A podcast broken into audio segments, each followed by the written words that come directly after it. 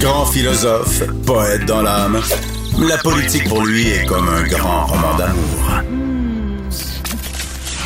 Vous écoutez Antoine Robitaille, là-haut sur la colline. C'est mardi, alors on parle d'histoire politique. Hier, c'était le 262e anniversaire de la bataille des plaines d'Abraham. L'événement est-il aussi important qu'avant dans notre euh, mémoire? C'est la question qu'on pose aujourd'hui à Dave Noël, journaliste au Devoir, historien, auteur de Mon calme général américain au Boréal. Ben, bonjour Dave. Bonjour Antoine. Donc, euh, est-ce que c'est aussi important qu'avant? Est-ce que. euh, je sais qu'en 2009, il y avait eu euh, tout une- un débat autour de la commémoration des plaines d'Abraham, du fameux, de la fameuse bataille. Puis, euh, à ce moment-là, on s'était dit, oh, et ça a encore beaucoup de tirando dans notre mémoire, mais 12 ans plus tard, est-ce qu'on peut dire que ça commence à être désactivé comme, euh, comme sujet? Bien évidemment, il faut faire la part des choses. Là, on parle d'anniversaire euh, au chiffre rond, donc le 250e anniversaire, c'est un moment marquant qui était très attendu. Mais là, on parle de- du 262e anniversaire. euh, on est vraiment plus dans le- le- l'entre-deux. Donc, c'est- je pense que c'est tout à fait normal qu'il n'y ait pas eu beaucoup de, de- de- comment dire, de commémoration, outre euh, un texte qu'on a fait paraître dans le Devoir euh, hier, euh, en lien avec la, réception de la bataille des plaines dans les médias français par les archives de la BNF. Donc, c'était ça l'objet du texte d'hier dans le Devoir. Euh, mais je crois que c'est un événement qui garde son, euh, retentissement. Le nom continue à évoquer des souvenirs. C'est peut-être l'ensemble de la Nouvelle-France qui est en train d'être un peu plus oublié, euh, un peu moins présente dans notre mémoire collective. Mais ça, évidemment, la mémoire, ça évolue, ça peut revenir. Donc, il y a eu des, des effets de mode aussi là, qui, qui Mhm. circulent. Pendant une certaine période, on parlait pratiquement jamais des patriotes euh, de 1837, alors que maintenant, c'est, il y a beaucoup d'ouvrages qui sortent, notamment parce que c'est le 150e anniversaire de la mort de Papineau cette année. Donc, il y a beaucoup d'ouvrages qui vont sortir à l'automne. Mhm. Et ça maintient ce- ce- ce- su- cette période-là dans la mémoire très forte, mais euh, la Nouvelle-France pourrait revenir un peu comme c'était, peut-être moins qu'avant, parce qu'il y a été une certaine époque dans la- où on ne parlait que de ça. D'ailleurs, les, les monuments sur la façade du Parlement de Québec, c'est beaucoup des personnages de la Nouvelle-France. Donc, euh, euh, la bataille des plaines est un peu, euh, suit un peu le, mouvement. J'ai même entendu que dans les années 60, la raison pour laquelle on a démoli les maisons victoriennes à côté du Parlement, c'est que c'était finalement du patrimoine qui appartenait pas au patrimoine le plus intéressant, qui est le patrimoine français. Donc on se disait, bah c'est pas grave, euh, c'est du patrimoine anglais. Ben, mais aussi, Est-ce fait- qu'on était un ouais. peu obsédé par la Nouvelle-France dans les années 60 et 70? De toute façon, on l'a peut-être plus vécu par rapport à, à Place Royale, par exemple. Oui. On voulait ramener les bâtiments qui avaient des bâtiments de- dont les, les bases étaient de- du régime français, mais qui avaient été modernisés ou des fois même remplacés complètement par des bâtiments victoriens. On a voulu enlever tout ce qui était les fioritures euh, de l'époque victorienne pour revenir à, à la pureté du régime français. Euh, pour ce qui est de la Grande Allée, c'est un peu aussi le. C'était dans l'air du temps, parce que quand on se remet dans l'époque, les bâtiments avaient à peu près 70-80 ans. Ah C'est- oui, c'est les même- bâtiments victoriens. Les là. bâtiments victoriens étaient quand même relativement récents. On en a euh, démoli beaucoup sur la rue Sherbrooke à Montréal aussi. Oui, c'est ça, c'est c'est l'époque, là, je pense. Mhm. Mais, euh, Aujourd'hui, c'est avec douleur qu'on revoit ces photos-là. Hein? Oui, tout à fait. c'est- ça, c'est un des endroits, c'est un des pires avant-après qu'on peut voir. On voit souvent ça, les vieilles photos. à- et aujourd'hui, là, c'est- ça, c'est le pire, le pire contraste. Revenons aux plaines d'Abraham, même si on pas, on n'est pas très loin des plaines d'Abraham quand on pense aux, bunkers et aux demeures victoriennes. Mais comment la France euh, avait réagi dans le temps? Parce que votre article de lundi portait là-dessus, euh, sur la réception en France de cette nouvelle euh, énorme quand même de la défaite de la France sur les plaines d'Abraham. Oui, bien évidemment, il y avait un décalage. Donc, les nouvelles, il fallait, compter un mois de traversée pour les navires pour que ça se rende en France. Et en plus, comme il y avait eu un blocus euh, de, la, Royal Navy sur le, Canada, donc euh, il a fallu passer par les médias britanniques, donc la presse britannique, les gazettes. Et euh, les, premiers médias français qui en parlent, euh, c'est des, en fait, c'est des, ils reprennent des dépêches qui, ont- qui sont déjà parues à Londres. Donc, c'est des nouvelles indirectes. Et, euh, donc, et pour ce qui est de la réception euh, populaire, euh, ça, c'est toujours difficile à évaluer parce qu'il n'y a pas vraiment de. euh, il y a une opinion publique qui se forme à l'époque, mais c'est pas aussi bien documenté qu'aujourd'hui. Et puis, évidemment, est-ce que le, le- le commun était au courant de, de l'ampleur de, de l'empire colonial français à l'époque? Ça, c'est c'est difficile à évaluer également. Là. On sait par euh, dans les écrits de Voltaire à quel point une partie de l'élite méprisait euh, cette, ces, ces- ces- ces quelques arpents de neige, pour reprendre l'expression de Voltaire, qui ça revient souvent dans son œuvre. là. Voltaire, quand il parle du Canada, c'est des, des morceaux de glace sans importance, sans potentiel non plus. Oui, Donc, est-ce, est-ce qu'il y avait un peu de ça aussi euh, dans, dans les élites ou dans l'opinion publique? Euh, ben, Voltaire, c'est un cas particulier parce que lui, évidemment, il, il écrit ça, puis il veut aussi, euh, comment dire, justifier un peu la, l'abandon, ben, l'abandon, la, comment dire, la perte de la colonie. Donc, on, on se fait une raison en disant, bon, ben, c'était quelques arpents de neige, donc c'est pas si, si grave. Et évidemment, pour la France, qui avait été battue sur tous les théâtres d'opération en Europe, en Amérique, en Inde et en- dans les Antilles. Donc, euh, ils, ont, ils ont décidé de récupérer ce qui était le plus payant pour l'époque, donc les, les, les îles à sucre. Donc, Oui. c'est un peu le pétrole de- du temps. Ils ont choisi ce qui était le plus... Ils ont sauvé la- les meubles. Donc, le Canada, c'était secondaire par rapport à, à ce, qu'il y avait. Finalement, c'est ça. Pour, sur le plan économique, c'était une décision logique. Il n'y avait pas beaucoup de choix non plus. Donc, c'est, les Britanniques avaient fait des conquêtes partout. Donc, c'était vraiment. Louis XV s'est présenté à la table des négociations avec aucun rapport de force. Donc, il n'y avait pas vraiment eu le choix. Est-ce qu'on en apprend, euh, est-ce qu'on apprend des éléments nouveaux sur euh, cet événement-là encore aujourd'hui? Euh, oui, toujours. Oui. Euh, comme c'est un sujet qui a été un peu laissé de côté avec le temps, on, avait- on l'avait beaucoup étudié euh, au 19e siècle, les premiers historiens, Garneau, Casgrain, et le sujet était un peu euh, passé de mode. On, on l'a laissé de côté, on a pris pour acquis que tout avait été dit, mais il y a toujours des... Tu m'as souvent parlé de Frégo aussi, qui, qui Oui, Frégo. là-dessus. Oui, Plus tard, là, pas au 19e Plus siècle. tard, en 1955, il a publié un livre marquant qui a appelé La guerre de la conquête. Et euh, donc, euh, ça, ça a tellement été frappant, ce- cette œuvre-là. Il est tellement, ce- cet ouvrage-là est tellement virulent que euh, on dirait que ça, ça a créé un silence et ça a pris beaucoup de temps avec d'autres chercheurs qui se replongent au Québec sur le sujet.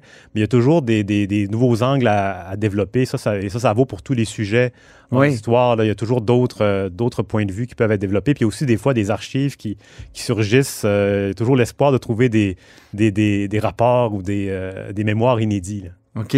Donc, on n'a pas fini d'en apprendre sur la bataille des plaines. Non, non, euh, jamais. Euh, c'est toujours euh, un sujet à creuser.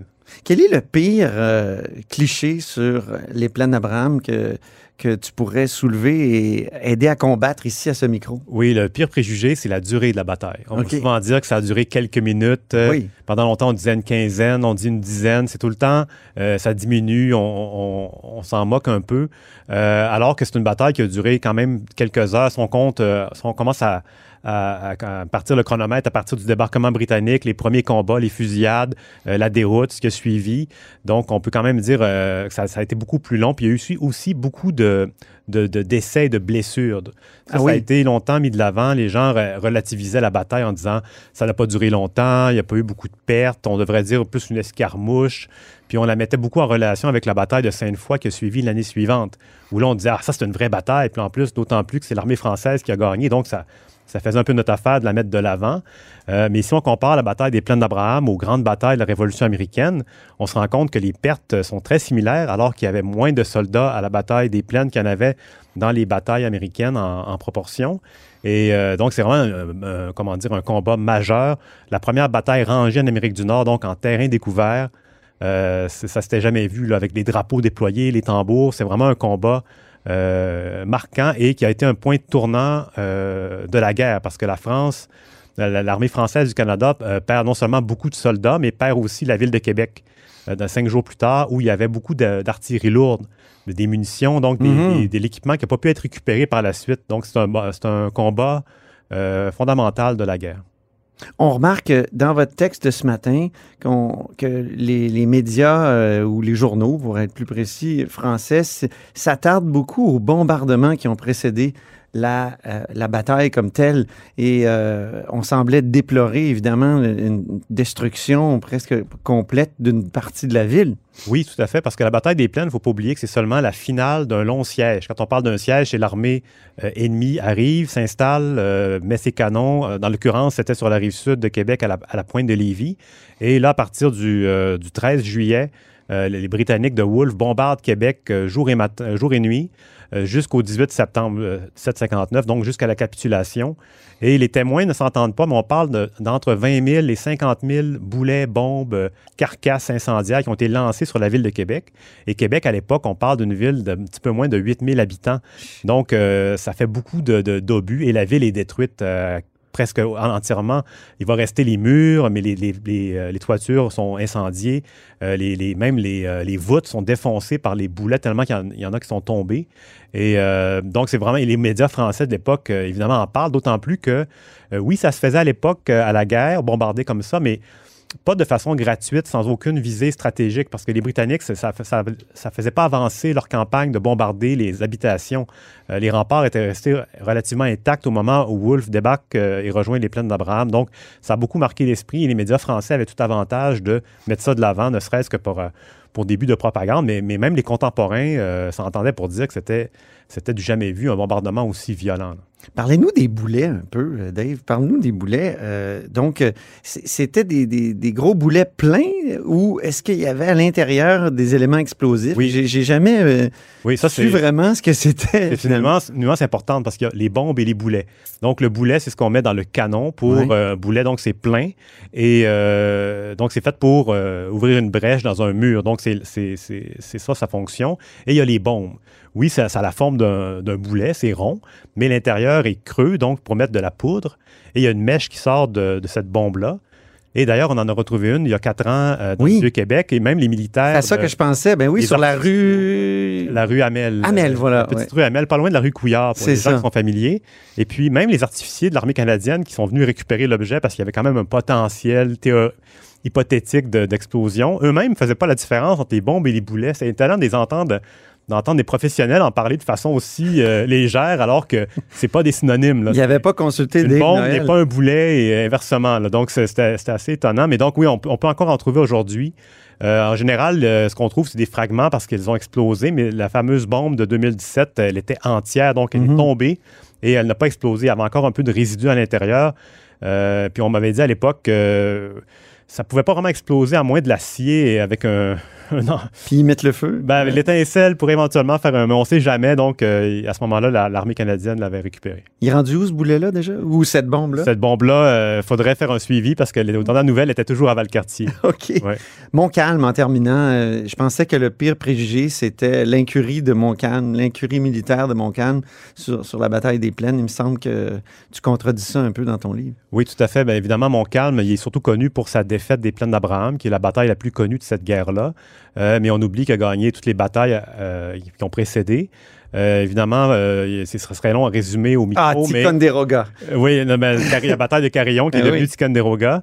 mais donc, c'est ça. C'est évidemment, Montcalm s'est retrouvé dans un contexte très particulier au matin du 13 septembre 59.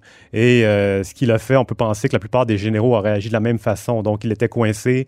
Il n'avait pas l'armée idéale pour ce genre de combat-là. Beaucoup de miliciens. Tandis que Wolfe avait une armée de professionnels qui pouvaient manœuvrer en terrain découvert, ce qui était le cas sur les plaines d'Abraham. Il ne faut pas imaginer que c'était une forêt, c'était vraiment des plaines. Et euh, donc, il était vraiment euh, démuni par rapport à l'armée de Wolfe et il a fait euh, ce, qui était, ce que tout, militaire aurait fait à l'époque. Et pour les admirateurs de Montcalm, comme moi, et des soldats quand même qui ont essayé de, tenir le fort à Québec, où est-ce qu'on peut aller déjà? Pour aller se recueillir. Il y a un lieu commémoratif à l'hôpital général de Québec qui est au bout de la rue du boulevard Langelier.